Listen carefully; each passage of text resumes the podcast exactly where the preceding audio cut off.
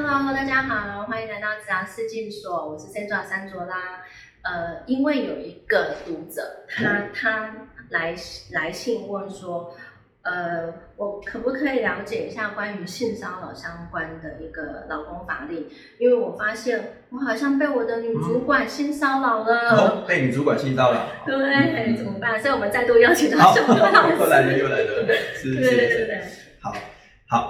哎，我也顺便举个例子好了，因为因为这个哈，其实有时候在职场上真的会不小心就构成那个性骚扰的要件啊。因为其实性骚扰这个其实还蛮主观的了哈。我举个例子了哈，就是有一个企业哈，然后因为他们就是某一天晚上需要加班，哦，那那那那个那当然就就晚上加班嘛哈。那结果有一个女同事啊，她就跟她的主管讲说，那个哎那个主管，我今天加班哈，我只能加一个小时。那因为我要先，因为晚上还有事情，我要先离开。然后主管就讲了一句话：“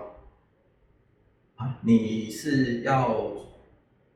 那个赶着去赚吗？还是他只是讲了这句话？因为这是真实案例。哎，你就就急着离开是赶着去赚吗？好，然后就被整肃了。好，因为那当然那个主管他他说他只是开玩笑而已。有时候有一些玩笑是不能乱开的。对对对对，他觉得他是开玩笑嘛，但是已经造成那个女性员工她的。心灵受创，他觉得他被骚扰了。嗯，因为坦白讲，这句话真的是不太得体的。对，基本上女生听十个女生听完都会，十个都觉得你是把我当成什么？对啊，对啊，对啊，因为这种可能平常他们尺度可能就比较大，但是有时候开玩笑归开玩笑，还是要有一个限度啦。嗯，哎，好，那我举这个例子呢，就是说像这种就就是构成性骚扰哦。那在我们的性别工作平等法。第十二条，它其实就有提到有有有关那个性骚扰的部分。对，哦，那性骚扰其实就分成两种了，一一种是那个那个比较恶意的，就是就单纯攻击的哦性骚扰；，另外一种就是交换式的性骚扰，就是哎刚之前刚刚是言语上对，哎，然后一种就是利用可能职权或怎么样跟你说，你只要跟我怎么样，我就可以让你升迁比较顺畅，或是什么加薪之类的。这也是一种性骚扰，职职呃权威上对的，这个也构成性骚扰，因为这个有时候呢在认定上面，甚至那个主管就会认为这个不是性骚扰，这个叫做利益交换，但是利益交换也是性骚扰。对，好，那这边呢要跟另外再跟各位讨论，就是说，既然性别工作平等法有规定性骚扰，对不对？那性骚扰一定是男一定是男对女吗？不一定，一定是女对男吗？不一定，男对男，女对女。或是第三性，好，因为我们我们叫做性别工作平等法，比较早期叫做两性工作平等法，后来改成性别工作平平等法，好，因为现在有那个就比较多元嘛，哈，好，所以无论是谁骚扰谁，只要你让那个被骚扰的对方，他主观意识认为我被骚扰了，而且他能举证的话，这个案子其实就要受理，好，所以呢，我们的那个什么 那个性骚扰防治法里面就有规定，哈。其实这一张呢，应该大部分的公司都有张贴，都要贴，或者是那个公开的场所应该都会贴，就是本公司或是本场所哈禁止性骚扰哈，因为这个图大家应该都会常常看到的哈，然后它底下就写一些文字了哈，它就公开揭示嘛哈，任何人不能对他人性骚扰或性侵害，那性骚扰他人者哈可以处一万元以下，呃一万元以上十万元以下的罚款然后它后面有提到。利用权势会或机会进行性骚扰者，罚款加重，就是我们刚讲的利益交换式的这个，反而这种行为要加重哦。好，然后呢，好，当然如果性骚扰或性侵害他人的，会有相关的法令然后，好，然后这边都会再写一下本单位或是本公司的申诉专线好，所以各位你可以看一下公司有没有这样子的宣要贴出来哦，要贴出来，没有贴就会罚钱哦。好，那另外呢，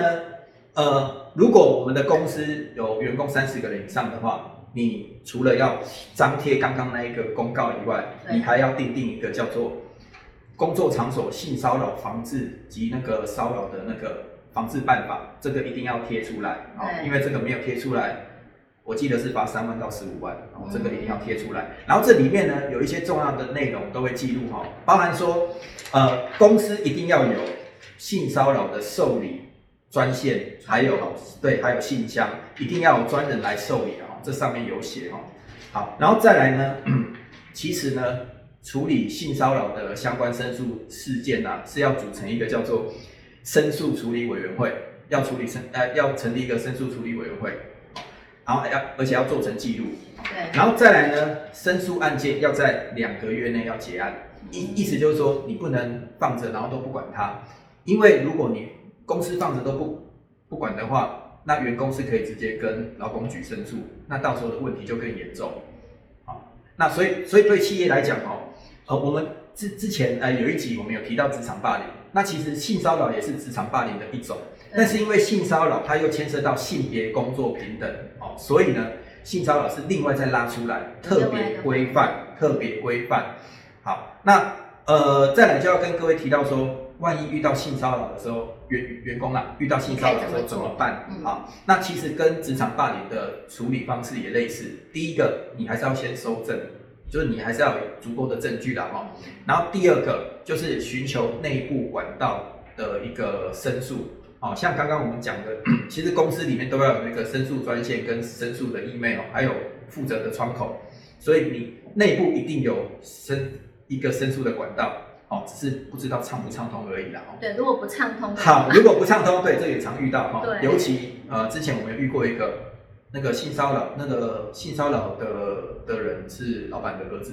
哦，哎，然后那个申诉的管道是老板，那这个时候完全不畅通，应该就不畅通了，而且你也不敢跟他申诉，对不对？对所以像刚刚举的这个例子啊，他就寻求外部管道，就是劳工局介入调查，劳工局真的会来调查，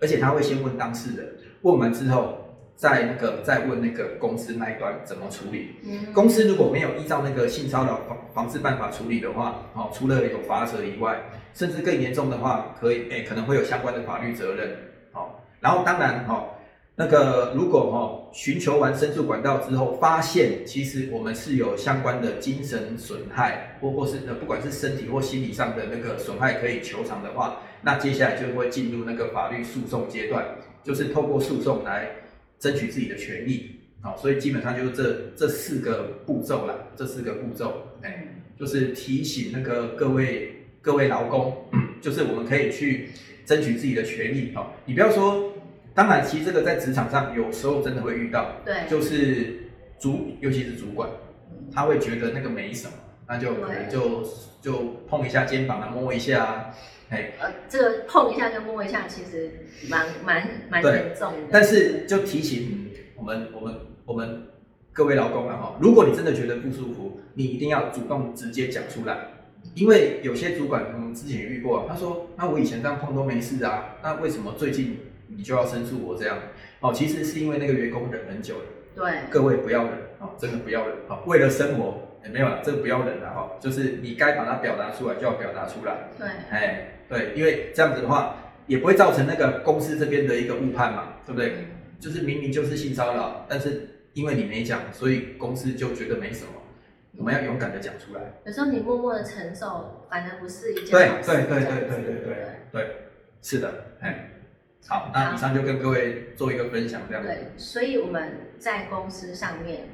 不要去对人家恶言相向啊，或者是不要做太多的肢体接触，对这样子其实都会让人家误解。对。对，那其实为了保护好自己，我们要懂一些相关的法律，然后也不要去违违规这样子是的，免得你被人家检举了，人家觉得哎，到怎么会这样这样子？对，好，哎，如果相关问题都可以那个哎呃，来欢迎来信这样子，我们会很乐意帮你解决。那也谢谢你呃对这个